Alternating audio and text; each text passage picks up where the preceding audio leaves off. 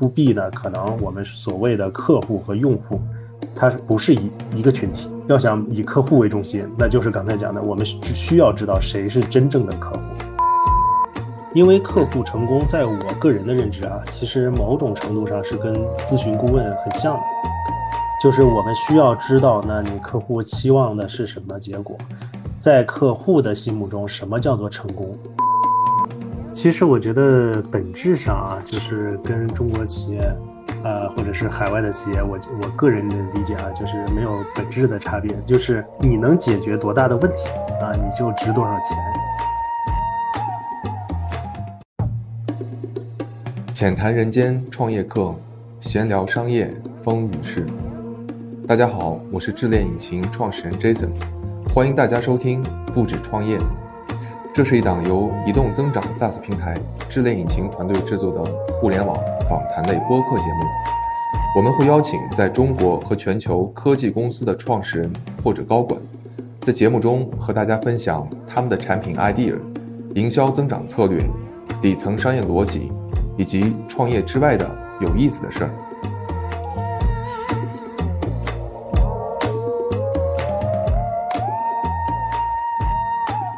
今天的第六期节目，我们邀请到 AfterShip 全球客户成功副总裁刘辉先生。刘辉曾任字节跳动旗下的飞书客户服务总经理、销售易和摩卡客户成功团队负责人，有着丰富的从零到一搭建客户成功团队的经验。在此之前，刘辉曾在咨询公司艾森哲 （IBM） 帮助卡特彼勒、百事可乐、中石油、戴姆勒等世界五百强搭建在国内的信息化系统。刘辉同时也是业界畅销书《客户成功、持续复制和利润陡增的基石》一书的作者。今天，刘辉将从客户成功的核心、SaaS 在中国的各种模式及发展趋势、协同办公软件行业如何盈利等方面同大家交流。下面我们进入节目内容，一起来浅谈人间创业课，闲聊商业风雨事。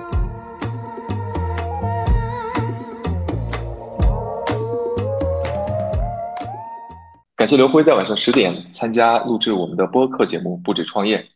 哎，刘辉，跟大家打个招呼吧。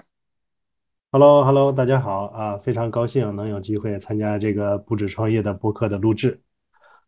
哎，呃，非常欢迎。那我们来聊一下，就是你非常擅长的那一块儿，因为在飞书呃也做了很久，帮助飞书搭建整个这个客户成功体系。那在这边呢，其实也想聊一聊，就是我们整个协同办公这个行业，因为呃就现在来看呢，就是目前企业协同办公软件的话，三分天下啊，诸葛争霸，三足鼎立，包括飞书、钉钉，还有企业微信。呃，你认为各家的优势以及产品特点是什么呢？嗯，好的，在这方面我我就谈一下我个人的认知啊，完全是个人的认知。其实从从我们的角度来讲啊，就是我们觉得企业微信是完全另一个维度的产品，我们更乐于把它归在 CRM 的范畴啊，因为企业微信有一个巨大的优势，就是它能够和呃个人微信打通。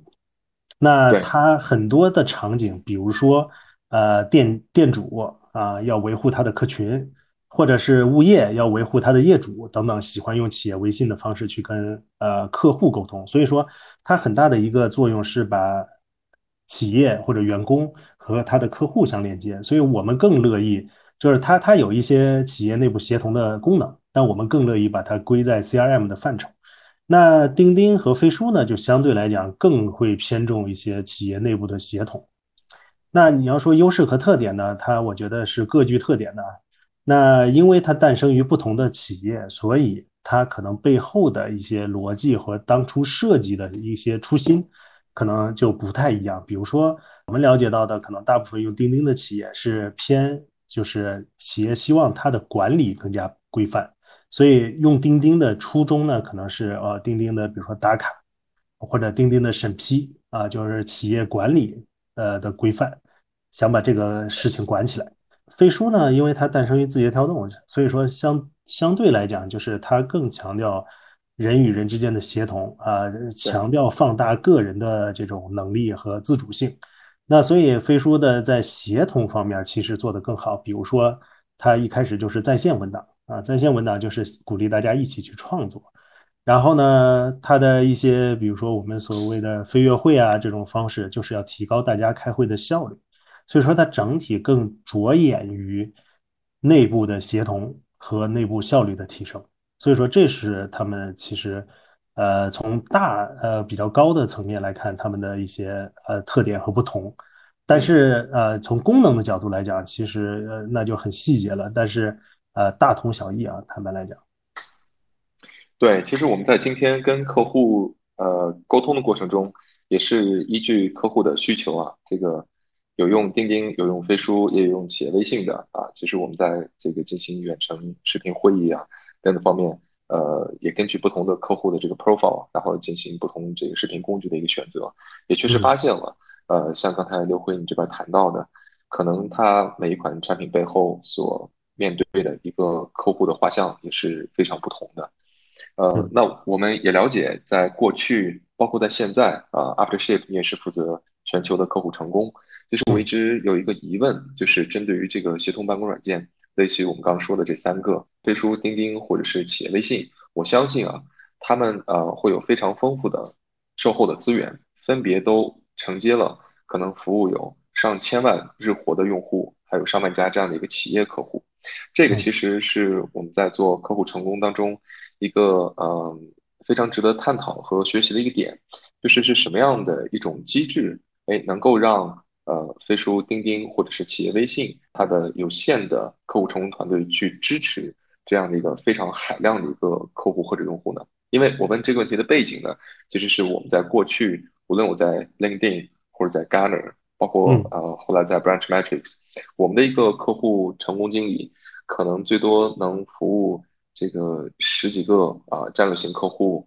嗯，可能到几十个这个企业级客户，这就顶天了。但是如果放到我们这个协同办公软件这个赛道的话，好像这个大家一个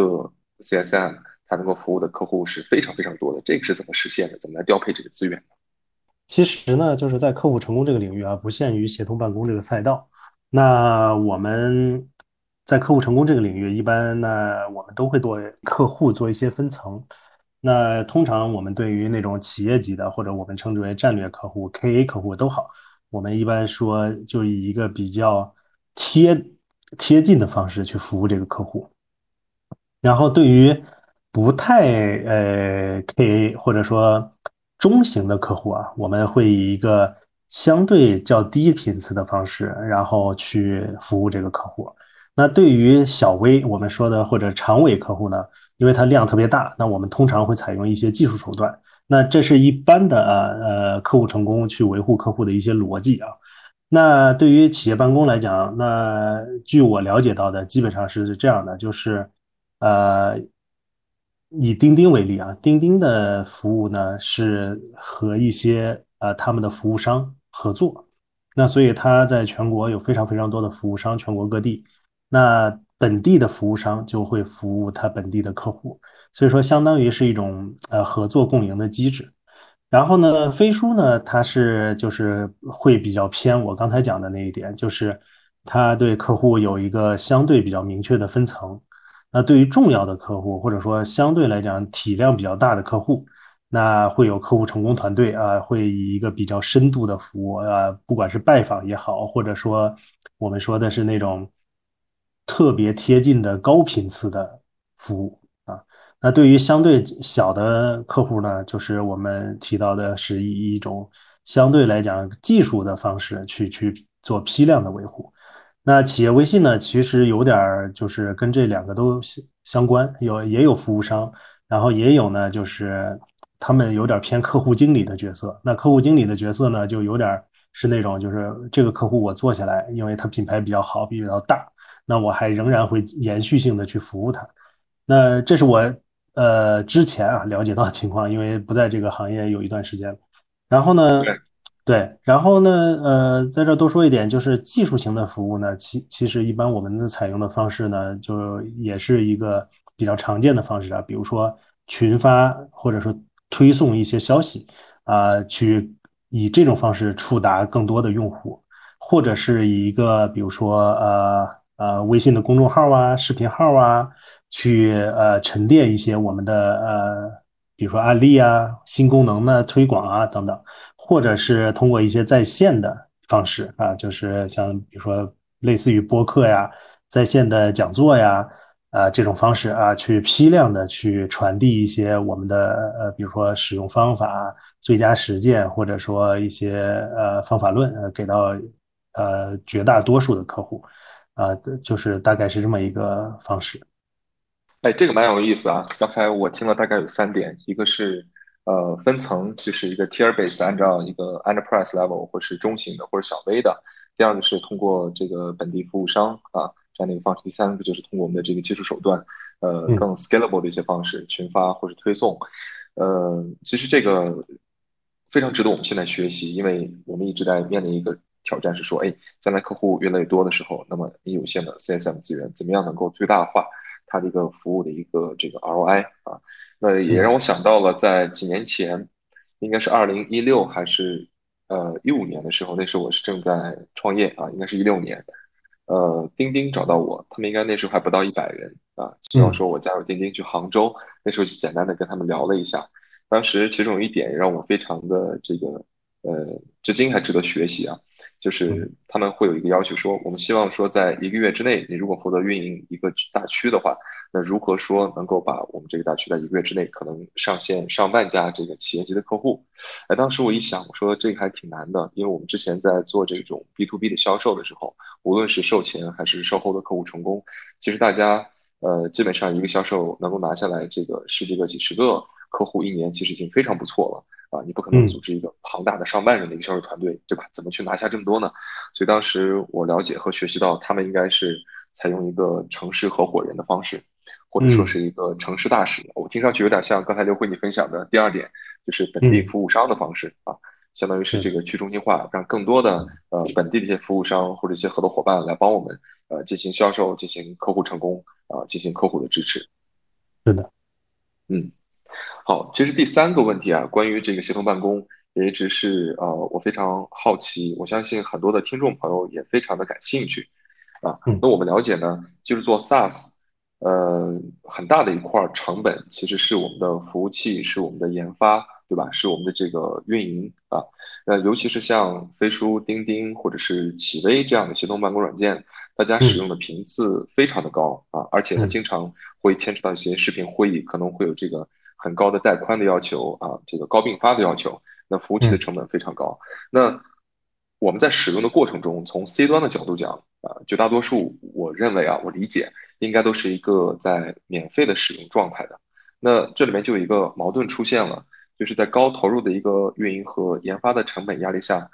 这样一个类型的 SaaS 产品，它是如何盈利的呢？嗯，对。其实，呃，那呃各家产产生的，呃，各家采用的方式可能都不是太一样。那比如说，其实飞书呢，它经历了一些变化，就是从最初的推出的时候，是一个比较，呃，典型的 SaaS 模式，会按呃 license，会按这个使用的坐席数会收费。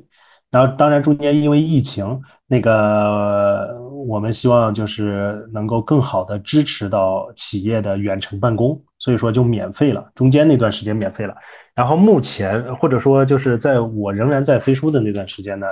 啊，就又恢复了一些收费。但是收费呢，不是绝对意义上的收费，是对一些高级的功能或者说高级的版本是收费的。所以说，对于一些呃呃协同要求比较复杂。或者要求比较高，这些企业呢，它可能会用到付费的版本。那所以在这种情况下，它是一个呃比较偏呃 SaaS 的模式去收费啊，按照坐席啊这种方式。那钉钉呢，可能采用的方式可能不太一样，它就是它没有明确的对坐席的收费，它可能是会偏一些呃和生态合作的收费，就是钉钉它有很强大的一个生态平台。那上面上，呃，它的生态平台上有各式各样的工具，那这些工具呢，可能就是收费的，比如说 CRM 啊，或者说一些项目管理软件啊等等，或者人力资源的软件，它是收费的。那可能钉钉就会有一些分成啊，根据这个有一些分成。然后另外呢，就是可能会涉及到一些，比如说接口的费用啊。或者说呃一些基础的服务费，呃，它它可能不是按 license 收费的。像比如说企业微信，我我了解到就是它可能会有一些基础的服务费，或者说一些对接的费用，或者是那它可以支持一些私有部署，或者是支持一些偏企业品牌化定制的这种功能。比如说你你你进企业微信看到就是你企业自己的 logo，像这种啊，它可以呃，它对此会收一定的呃服务费，或者说我们称之为叫定制的费用等等，所以它会在这些方面收费。那从从这些收费模式上来看啊，我觉得就飞书是一个比较偏 SaaS 的模式。嗯，这个蛮有意思啊，尤其是刚才呃刘慧提到这个按照企业品牌定制的方式，让我想到了以前我在 LinkedIn 工作的时候，呃，我们也是卖 SaaS，当时呢 LinkedIn 应该是全球第二大 SaaS 服务厂商，第一大是 Salesforce。嗯，然后呃，其中有一块产品呢，跟刚才你讲的非常像，我们叫 employer branding，就是你去了这个它的 LinkedIn 公司的页面，我们叫做有个 career page，你想在 career page 里面做很多这种定制化的品牌露出啊等等，那这时候就需要付费了啊。然后再辅之以说，你可能呃这个 license 按做起来收费啊。其实呃这样看起来，呃在这个企业系统办公软件上。大家的收费模式也是啊非常丰富的啊，还是非常丰富的。呃，我也了解，其实，在过去呢，呃，刘辉也写过一本书啊，客户成功啊。那呃，所以其实今天呢，很核心的一部分呢，也主要想来聊聊这个 customer success。嗯，那我们第一块呢，其实特别想了解的就是，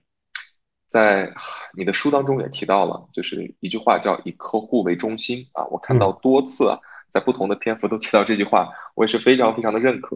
啊。所以这句话呢，包括在我以前所有工作的这个公司里面，以及现在我们自己创业的这家公司，我都会讲。我希望说这能是我们的一个企业文化，就是 customer first，对吧？嗯。呃，那 customer first 的话，从你的角度，B to B 和 B to C 会有什么样的区别呢？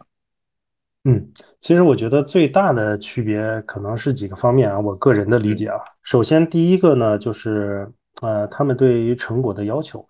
就是可能 B to C，呃，如果是你面向 C 端用户，就是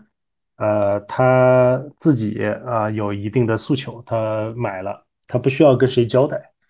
那 To B 呢，通常情况下他买了，他是希望你对他的工作，或者是对他工作成果。要带来一定的变化的，他可能需要跟老板啊，或者说跟他公司其他的同事呢，要有一定的交代，就是你你是需要有产出的。那 to C 呢，可能就是我买错了，我认了。但是 to B 呢，你肯定要承担一定的责任的。所以我觉得这个是呃其中一个区别。另外一个区别呢，就是就是跟这个相关的，就是 to C 呢，就是因为我自己买啊，我我直接就能决策了。那 to B 呢，肯定是有一个非常呃清晰的决策链的。那那就会带来我们常说的一个话题，就是啊，to B 呢，可能我们所谓的客户和用户，它不是一一个群体啊。对，比如说买 CRM，那可能是老板或者是销售总监或者销售 VP 买的，但是日常的用户呢，都是一线的销售人员，就是销售人员本身没有这个诉求，诉求是老板的，但是使用者是呃一线，所以说他就有一个决策链，那决策链里面就一定有。真正的决策人，有也许有我们的反对者，也许有我们的支持者，等等。嗯，那所以这个就是跟 to C 的很大的差别，就是我们要想以客户为中心，那就是刚才讲的，我们只需要知道谁是真正的客户，对吧？那有可能不是那个真正的使用者，那这是还有呃一个比较大的差别。还有另一个差别呢，其实跟刚才也提到有关系，就是。我我做 to B 呢，通常情况下花的不是自己的钱啊，我花的是公司的钱。但是呢，我就是也就是说，我不需要绝对的为成本负责。就虽然我可能有个预算啊，但是我我的第一目标绝对不是省钱，我的第一目标是要有成果，所以我不需要绝对的为成本负责。但是我更看重的是 ROI，就是你能帮我产出更大的成果，那我更愿意在上面投钱。那 to C 呢，那那基本上花的就是自己的钱。那所以它的成本可能会更敏感敏感一些，所以说这是我觉得几个比较大的差别。但是如果要说回到以客户为中心啊，我个人觉得更核心的就是那 to B 和 to C，尤其是在 to B 这块儿，你需要弄清楚到底谁是真正的客户，因为 To C 那那个人就是客户，但是 To B 不一定啊，和你接触的人不一定是客户。是的，啊，我觉得刚才呃你分享的这点特别好，尤其是呃需要为产出负责。如果我们做 To B 的话，就是你帮助客户，对吧？卖了他一个 CRM，他一定要这个不只是作为用户他用的爽，更主要是要帮他的老板做决策的这个人，哎，最终要产出一个结果，也就是要取得一个成功啊。所以其实客户成功，我想在这个 To B 的这个呃位置应该是更加更加的重要在里面。是的，是的，嗯，我有很多的这个做 CSM 的朋友啊，就是客户成功经理的朋友，其实他们嗯 一直都非常的努力，然后也一直想取得一个很好的成绩。呃，你有没有什么建议？就是如果一个客户成功经理要取得成功的话，他需要做对哪几件事情呢？呃，我我个人觉得啊，就是客户成功如果想做的特别好，我觉得首先第一个要求确实是。就是你你个人需要有足够强的积累，就是呃对解决方案的积累，对行业知识的积累。因为客户成功，在我个人的认知啊，其实某种程度上是跟咨询顾问很像的，就是我们需要知道，那你客户期望的是什么结果，在客户的心目中，什么叫做成功？那我需要知道这个，然后我还需要知道我该怎么带着客户走向他心目中的那那个成功。那所以，如果你积累的行业知识或者积累的解决方案不不不足够，或者说高度不够高，那你很难去在这方面去帮助到客户。那你可能只能去以指导客户说怎么使用你的产品。那这个可能距离客户心目中的那个成功还是有很大的差距。所以说，这我觉得这是第一点，就是你你肯定首先个人要有一些积累。那这个也许啊，也许你一开始不是这个行业的，但你要拼命的学习，这个是很重要的。第二个呢点呢是，我觉得你要做对，就是你需要非常非常的主动。这个主动性呢，是我觉得客户成功是呃对客户成功来讲是非常重要的。呃，这个主动性呢会体现在几个方面啊，或者说我们叫足够的敏感啊，主动啊，而且敏感。比如说体现在刚才提到了，那当你的客户里面那个。客户的角色，或者说你的之前接触的一些支持者或者重要的一些 sponsor 那种角色的人，比如说他发生了职位的变动，那这件事情对你到底影响是好还是不好？还有就是，也许客户随着他企业的一个呃业务的变化，随着他生命周期的变化，他的业务痛点可能也在转移，也在变化。那你需要及时的捕捉捕捉到这一点，就是他他买的。也许他此时此刻的诉求，跟他当时买的诉求已经不一样了，所以说你需要非常敏感的捕捉到这一点。然后呢，所以说客户成功呢，也需要特别的主动和敏感，就是你需要去了解这些，你需要不断的去观察客户。然后呢，另外呢，就是你作为一个客户成功经理，我觉得其实还是要保持一个呃站在客户角度去考虑问题的一个思维，就是。呃，从某种程度上讲啊，你客户成功经理在你的公司里面，那你就是客户的代言人。所以说，你需要把客户的声音啊，把把市场上的声音传递到公司内部。所以说，你需要不断的站在客户的角度去思考这个问题。所以，你你也许有一些客户是小白，对吧？我们会遇到有一些情况，比如说飞书，它是其实是一个非常简单的产品，但是仍然会有些人不会用。但你不能觉得啊，这产品都这么简单了，你还是不会用，这这我没办法了，我我放弃你。但是你 真的要思考的就是，为什么这么简单一个产品仍然有人不会用？那我们到底还有哪些点其实做的不够好，体验不够好？那这些点我们都需要清晰的传递给公司。那所以就是你一定要在公司里面扮演这个客户的一个代言人的角色。那这一点我觉得就就比较重要了。所以说，大概是这几个方面吧。哎，我觉得这几点其实说到我心坎上了。然后呢，第一个就是刚才刘辉提到的，呃，客户成功经理应该类似于一个咨询顾问。呃，其实，在我们之前管理销售团队的时候，我一直跟大家说，啊，售前呢，其实你更多的像一个医生，要去学会如何帮助你的客户，呃去发掘，或者是让他向你来袒露出他的痛点和问题啊。嗯但是对于这个客户成功经理呢，刚才你谈到的特别棒，就是在客户心中到底什么是成功，你要帮他能够这个定义出来，能够找到这一点，同时带领客户去取得一个成功，我觉得这个非常非常棒。第二个就是刚才谈到这个主动性和呃敏感性，嗯我记得我们很多的客户成功经理在过去去跟客户做这个 QBR 的时候，嗯呃，第一件事情呢，我会跟大家说，我说希望说你们能够去跟客户每一次来问他一下，你现在的一个阶段性的目标是什么？嗯你们这个呃接下来想做什么样的事情？啊、嗯有的客户成功经理会说，哎，Jason，这个不是我们在签合约的时候这个就已经定了吗？我们要给他做的一年的一个战略。嗯我说不是，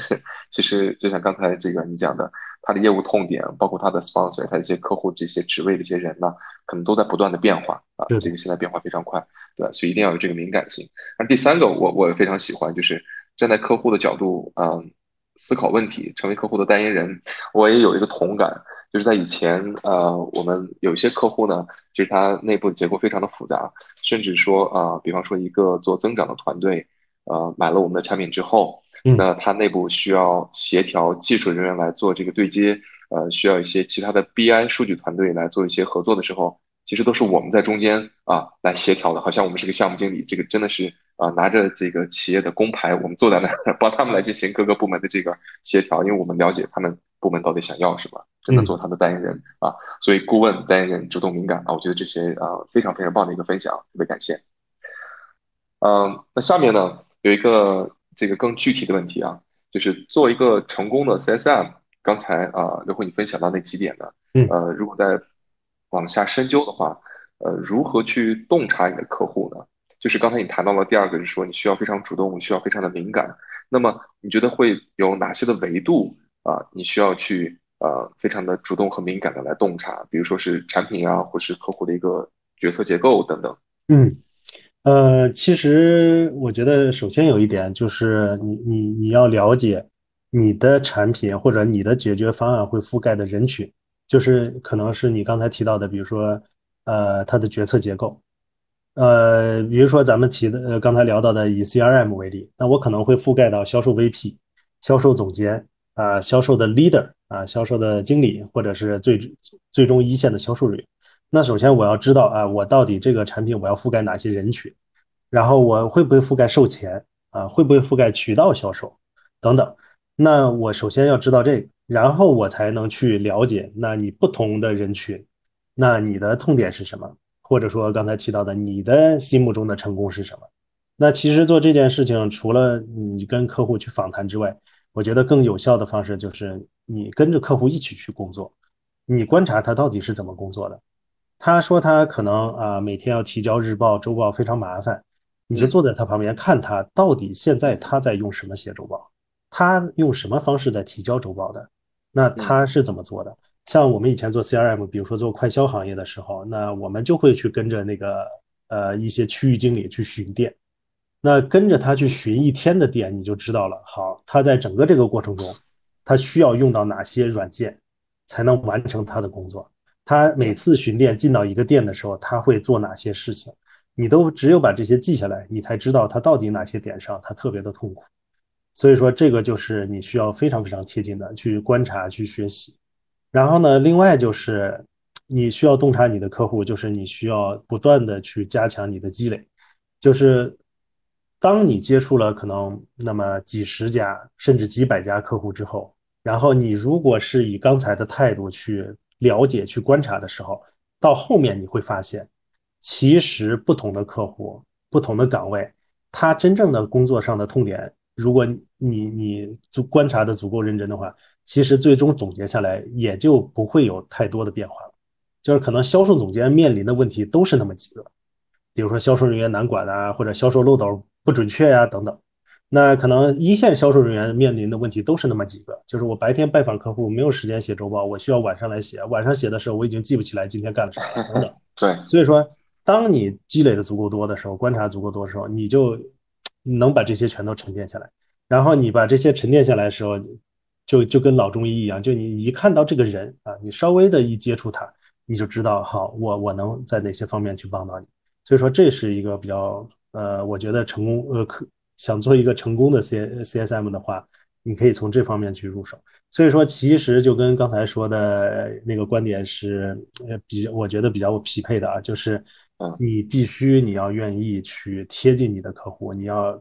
非常非常勤奋的去学习去积累，这个才是我觉得变成一个成功的客户成功经理的一个根基。哎呀，非常棒！我刚才做了个笔记啊，这边呃有一句话让我这个感同身受，就是跟着客户一起去工作啊，我觉得这一点真的是特别棒。我以后也会给这个我们的呃未来的客户成功团队跟大家去呃分享这个观点啊。那呃下面一个问题呢，你认为什么样的性格或这些能力的潜质特质适合做客户成功经理呢？因为过去呃举个例子啊，比方说对于销售的一个。特质的要求，我是对于这种 top sales 的一个要求。我认为有两点，一点是同理心，第二个是自我驱动力。那同理心就是你能够深入挖掘或者创造客户的需求，其实跟刚才讲的一样，他是一个医生的一个角色，对吧？一定要有这样的一个能力。第二就是自我驱动，就是他一定要对这个呃，无论是对钱还是对业绩还是对荣誉感，要要有一个非常强的一个自我驱动的一个意识，因为这是一个会不断的被客户去打击和拒绝的一个工作。这是我对于这个一些 top sales 的一个要求。那呃，你是客户成功的专家，你觉得是对于客户成功的这样的一个经理，一个特殊的或是一些呃有有有有可能成功的这样的一些 profile 或是一些性格或者特质，有什么总结吗？嗯，呃，其实我觉得刚才你谈到的呃那几点呢，我觉得都都很非常重要啊。一个是同理心，因为你你但凡是跟客户接触的岗位啊，我觉得同理心会是他一个非常重要的特质。然后另外就是可能你的自驱啊，自驱就是它跟客服不一样，它跟客服是客户遇到问题会来找你，客户成功呢就是你一定要去贴近客户，所以说你需要主动去找客户，那这个自驱力要求就就非常强了。然后呢，就刚才提到的，其实那个我觉得敏感度，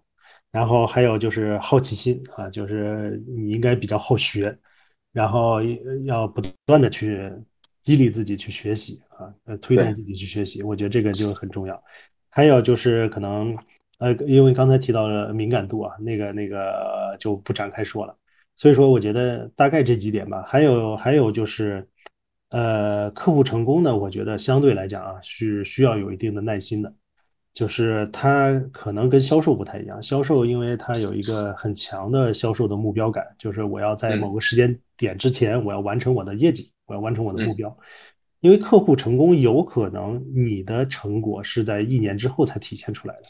所以你需要有一个比较强的耐心，一个一个长期的一个心态。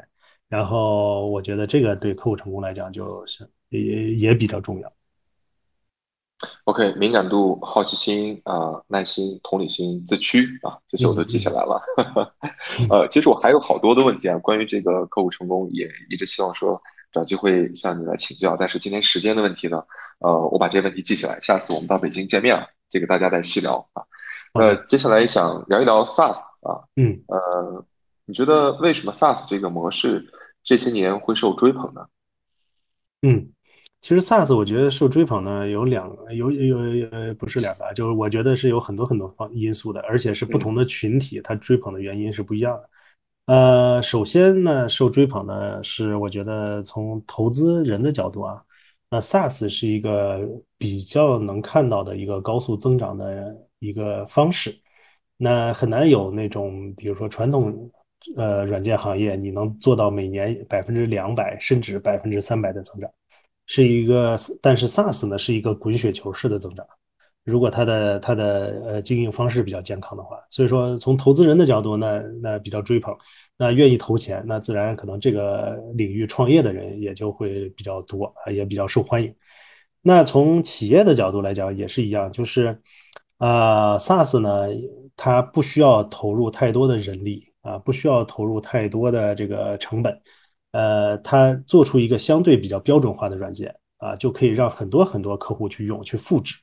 不需要说，我以前面向 A 客户，我需要一个团队；面向 B 客户又一个团队，我需要堆大量的人在做，而且每个客户的需求都不一样，我需要不停的去迭代，呃，去呃定制，然后最后维护起来也非常困难。但 SaaS 不是，我我就做一套标准的软件，我就可以到处去卖啊。所以来讲，它对它来讲也可能会相对来讲，这个增长和复制会更容易一些。那对于客户来讲呢，也会很受追捧。其实早期客户会担心说，我的东西放在你的呃数据库或者放在云上会不会不安全？那随着这么多年过去了，已经大家都没有这个担忧了，因为大家都发现就没有人会拿他的数据做文章。那更重要的是提供软件服务来收取软件服务的价值。那客户为什么会追捧呢？就是因为客户的风险小了。以前可能我需要一个软件一个 ERP，我可能要一次性投入一千万，但是这个 ERP 最终没有用起来呢，那跟供应商已经没有关系了，我的成本已经砸进去了。那现在不是了，现在我可能只要一年第一年投一点点钱，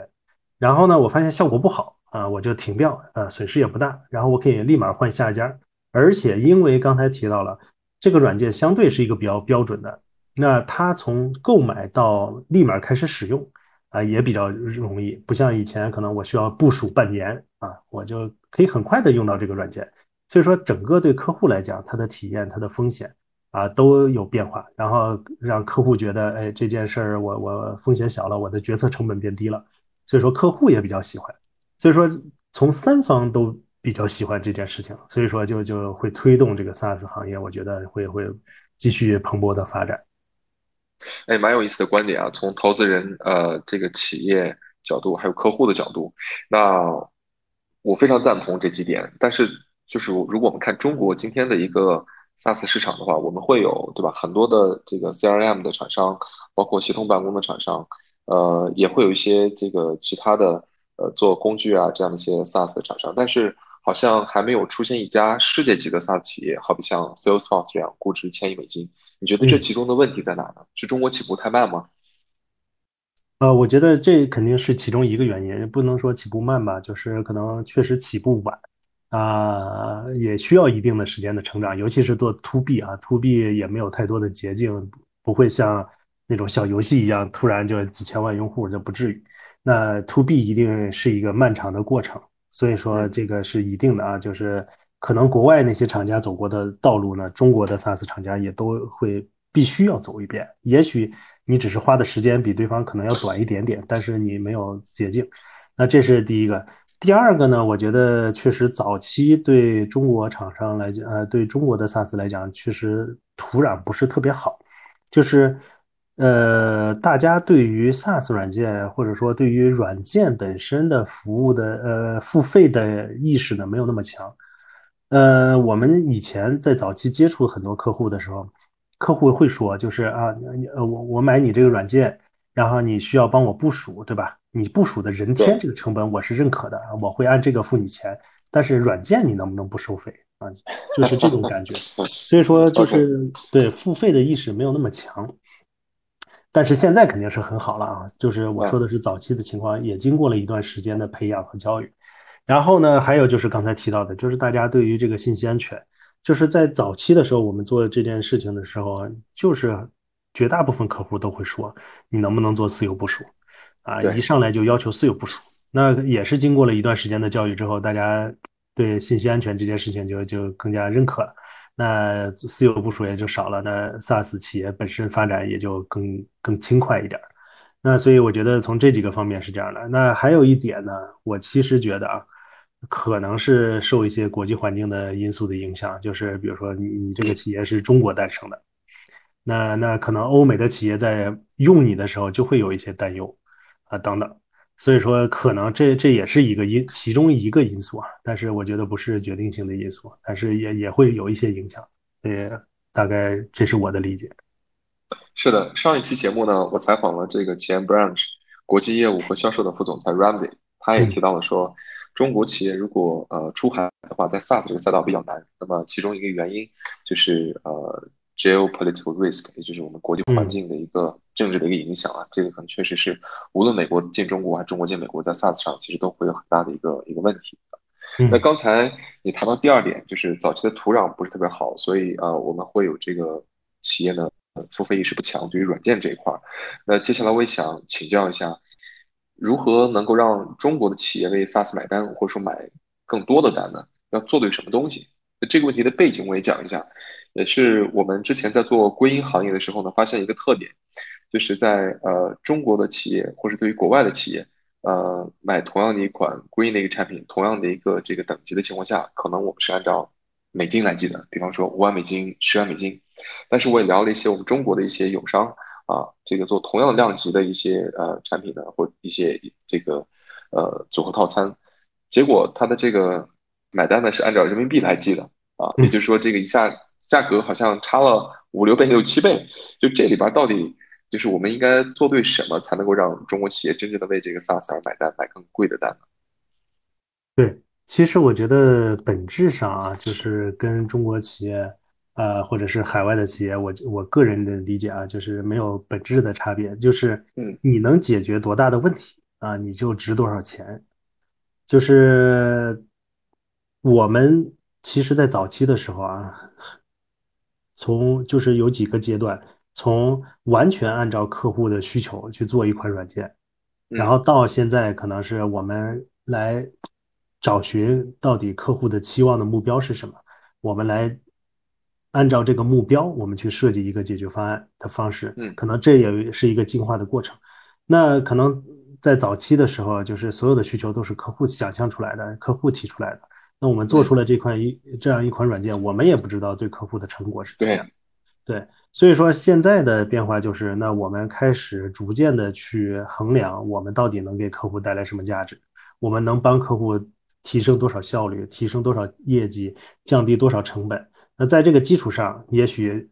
我我们收取这个我们带来价值的百分之十啊，作为我们的一个费用，那这个是企业肯定是认可的。所以说。在这种情况下，就是本质上都是一样的，就是你到底能给客户解决多大的问题，你带去多大的价值。所以说我有一些朋友，他去创业呢，就是他的收费模式也很有意思，就是会出现一些你可以按结果付费的一些 SaaS 软件，就是它既可以既可以按 license 付费，又可以按结果付费。那如果一开始你不相信我，那我们可以按结果的方式结算。但是如果达到了我当初承诺你的结果，会比你直接买 license 要贵，也就是如果你一开始就足够信任我，你直接买 license，但是你一开始不够信任我，OK 没问题，我们签一个按结果结算的方式。所以说，就这两种方式供客户自由选择。所以它带来的结果就是，我可以为你的成果，为你自己的产出，我做一个呃约定，我做一个保证。那我从我给你带来的价值里面，我收取一部分的费用。那当客户看到这个价值的时候，当客户认可你你所能为他带来的价值的时候，客户就会愿意付费了。所以说，这个这个就是也是我觉得，呃，经过了很长时间的市场的教育，就是大家大家原来觉得可能服务就应该免费，或者说啊，满地都是免费的软件，我为什么要用一个付费的？对对，哎，这个观点非常有意思，因为它跟我们现在就是智能引擎正在做的事情啊。我们的一个收费模式是呃几乎是一样的，就是我们讲为结果买单，然后也是给客户两个选择，一个呢是我们对你的增长的结果啊，这个带来多少的用户的新增，那我们就收多少钱啊，这个早期是这样，但这可能会比较贵了，对吧？如果你信任我们，或者是做一段时间你觉得这个靠谱呢，哎，我们按照一个这个 license 的方式，一年多少钱啊，一年多少个 license 这样来做，我觉得这个呃也是一个 SaaS 发展的一个方向，就是真的不只是。像我们做数据的嘛，我就常说一句话：数据赋能增长还不够，数据一定要为这个结果买单啊，这才有价值。呃，那下面呢，想聊几个这个蛮有意思的一个趋势的话题啊，就是获取模式的话题。就第一个呢，是我们了解，其实现在市场上会有这么几种模式，对于 SaaS 而言，呃，SLG。就是销售驱动型增长，包括像 Salesforce 这样的企业，对吧？就是很强大的一个销售体系来做的。第二个呢是 PLG，呃，就是产品驱动型，包括像 Slack 或者 Zoom，呃，国内我我理解估计像这个飞书啊等等，可能也都是这样的一个 PLG 的一个模式的。那第三个也是我前段时间刚刚听到和学习到的一个词叫 CLG，就是 Community Led Growth。像 Figma，它有很强大的一个这个用户的 Community，每个人可能都是他的一个大使啊。嗯。或者像刚才你谈到的这个。呃，类似的，我们这个城市代理人或者是一个城市服务商等等，就是这个去中心化，让让让社区来帮我们做这个增长。呃，你怎么看待这几种模式？呃，在 SaaS 里面的一个一个趋势呢？对，我其实觉得这是呃不同的打法，然后呃也也没有什么优劣。我个人的认知呢，就是这跟产品的形态是有很大的关系的。就是比如说像 Salesforce，它是一个非常第一，它本身产品的功能来讲相对比较重。嗯第二呢，它需要有一个非常重的决策过程，就是你要想把这个产品推到他公司去，一定要有一个比较强有力的人去拍这个板儿才行，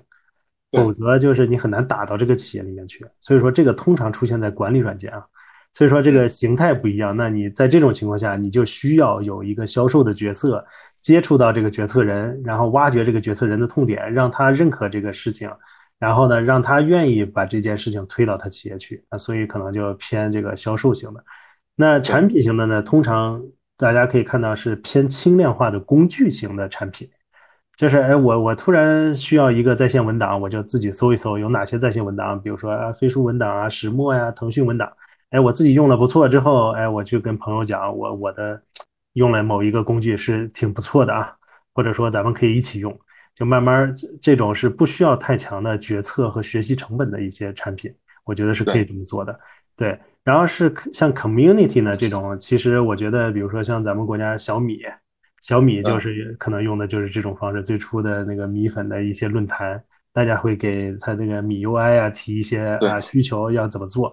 所以说这种是一个很强的，就是要增加粉丝粘性的一种模式。所以说这个我觉得呃，根据产品不同的形态啊，根据产品不同的形态，其实会比较适用不同的方式。然后像刚才提到的，比如说 CRM，呃，一般情嗯况下，一般情况下，销售是最不喜欢被管理的。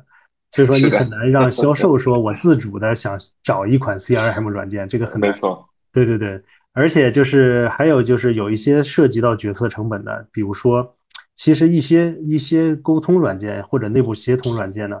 其实在某种程度上也会需要偏 SLG 的。为什么？因为我协同，我举个例子啊，我我不啊能我我产品部门和市场部门和研发部门三家用的是三个部门用的是三款不同的产品，那就没办法协同了。那到底有谁能把这个直接统一了呢？那可能也是一个 C level 的人才能做做成这件事情。那你想让 C level 做成这件事情，可能呃某种程度上还是需要销呃销售的介入。所以说在这种情况下，对，还是可能 SLG 呢也也会比较适用。所以说我个人觉得，就不管哪种模式啊，我觉得跟产品的形态有挺大的关系的。是的，其实这个也帮我这个解决了一个很大的困惑啊。就之前也听朋友在讲说，哎，SLG 是一个过去时，那么 PLG 其实是一个进行时，CLG 可能是一个未来时。但我觉得刚才刘辉你的分析非常有道理，就是这本身来讲是产品的形态跟你的这个决策人，包括决策周期，包括这些呃用户客户是不是同一个人等等，都有很大的一个关系啊。嗯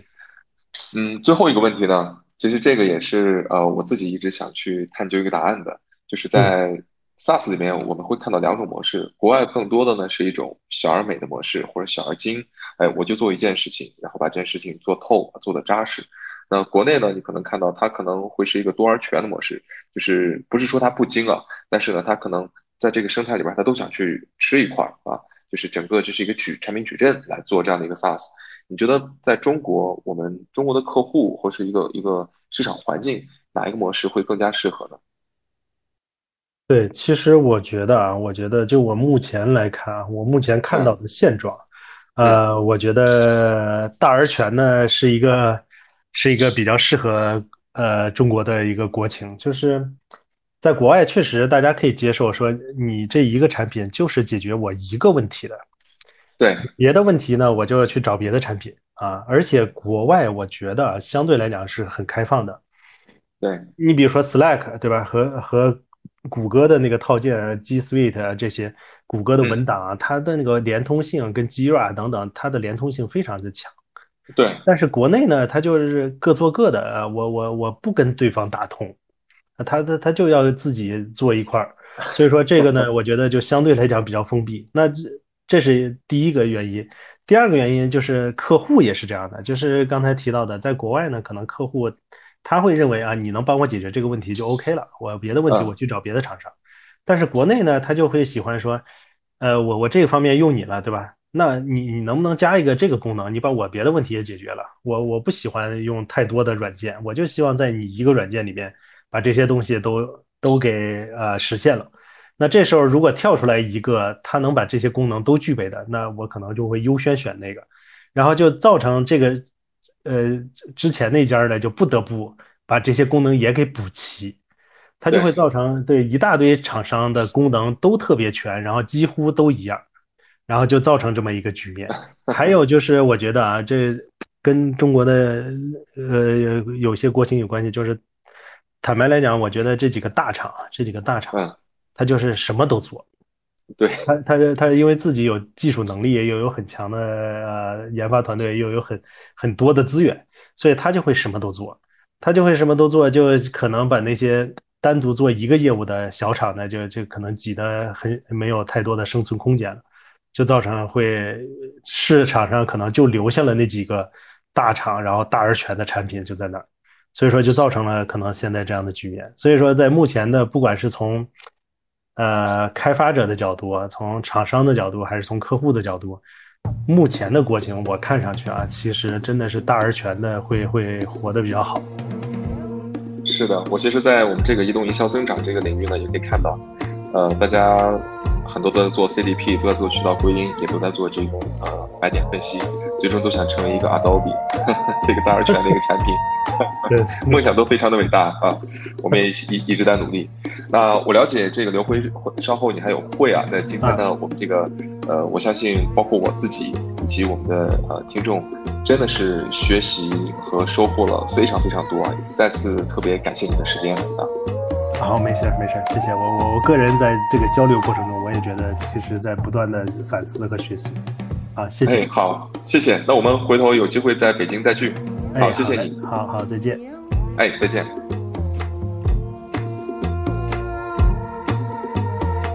感谢大家收听由智联引擎团队制作的播客节目《不止创业》。智联引擎是一家硅谷独角兽在中国的独立分支，我们帮助应用开发者通过全球领先的深度链接技术，洞察用户是谁、从哪里来、做什么，甄别出高质量高留存用户，最终通过强大的裂变引擎营销中台，提升运营获客效率，实现跨平台用户裂变增长。如果你对产品 idea、移动营销增长、底层商业逻辑、商业领袖故事感兴趣，欢迎订阅并分享我们的微信公众号“智联引擎”，